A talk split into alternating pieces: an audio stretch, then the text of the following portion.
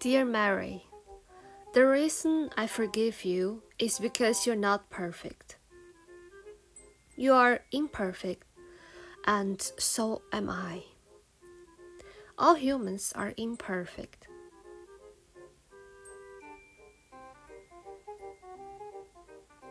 When I was young, I wanted to be anybody but myself. Dr. Bernard said if I was on a desert island, that I would have to get used to my own company, just me and the coconuts.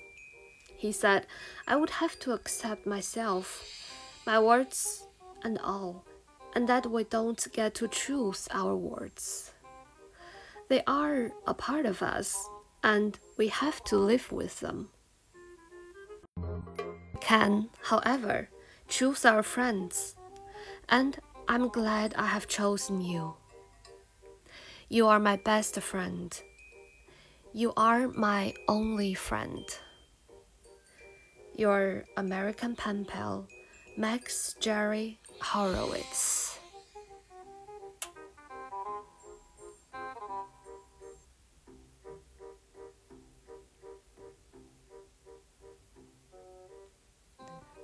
大家好，我是你们的主播二二， 我在远隔万水千山之外的德国，用声音带给你们祝福。